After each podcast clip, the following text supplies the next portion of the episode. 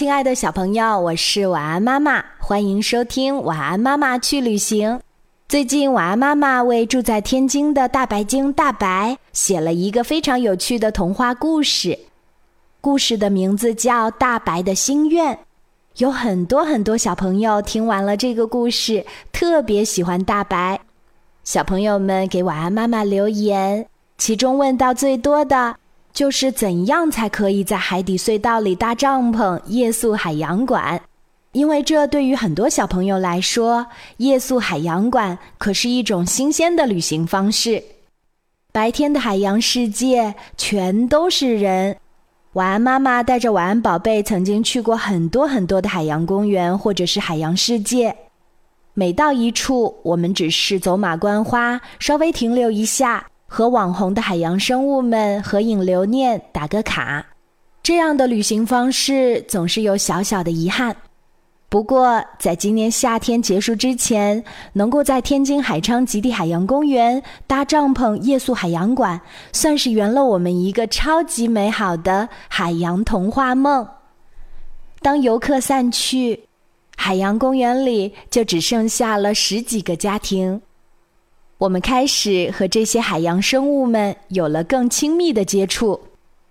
比方说，我们获得了与大白鲸亲密接触的机会。我到现在都忘不了那天晚上，晚安妈妈和晚安宝贝睡在小丑鱼帐篷里。晚安宝贝激动的睡不着，晚安妈妈也激动的睡不着。能够和大白鲸亲密接触的机会真的是太少了。在摸过它、抱过它、亲过它之后，我就觉得它是我最好的动物朋友。晚安，宝贝，也这么想。其实，天津海昌极地海洋公园里，除了网红大白，还有北极熊和北极狐。北极熊，这是小朋友们经常在动物园里能见到的动物朋友，但是见到可爱北极狐的机会就少很多啦。北极狐小小的、萌萌的、雪白的，真的非常非常的可爱。北极狐的大小和小朋友家里养的宠物狗差不多，非常非常的可爱。如果真的有一只小狗长成这么可爱，真的好想养一只哦。平时海洋公园里的游客真的是太多太多，到了晚上全都是我们的天下了。你知道这种感觉有多好吗？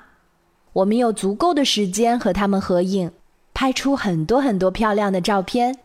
而这些可爱的动物们，好像到了晚上也会展现出和白天不一样的状态。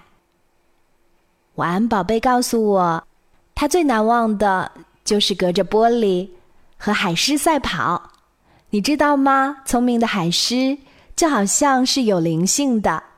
它能隔着玻璃看到小朋友，然后晚安宝贝的手就像一个指挥棒，好像指到哪里它就会游到哪里。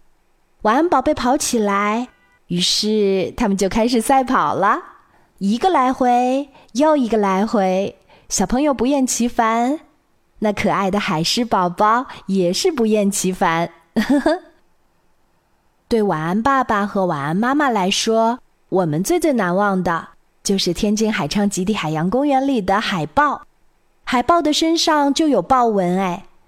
虽然它不会直立行走，但是它总是以直立的状态做出一些挠痒痒的动作。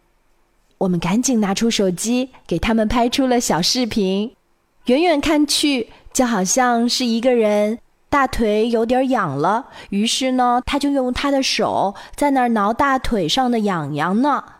真的非常的可爱哦！洗漱完毕，我们要去领帐篷了。海洋公园里统一提供的是小丑鱼尼莫的帐篷。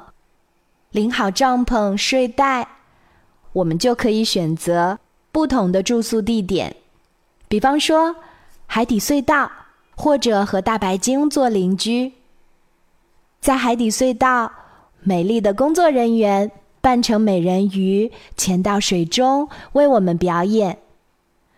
住在大白鲸的隔壁，我们随时可以拉开帐篷的那个小窗户，看到大白，真的好难选哦。你猜，最后晚安爸爸、晚安妈妈和晚安宝贝选择住在了哪里呢？可以留言告诉晚安妈妈哦。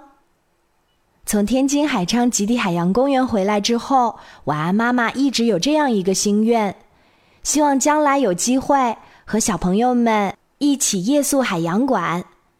我会和你们一起搭帐篷，给你们讲故事。我们住在不同的帐篷里，就是好邻居。我们一起夜宿海洋馆，到时候你会来吗？好啦，今天的晚安妈妈去旅行。就为小朋友们讲到这里，我是晚安妈妈，小宝贝睡吧，晚安。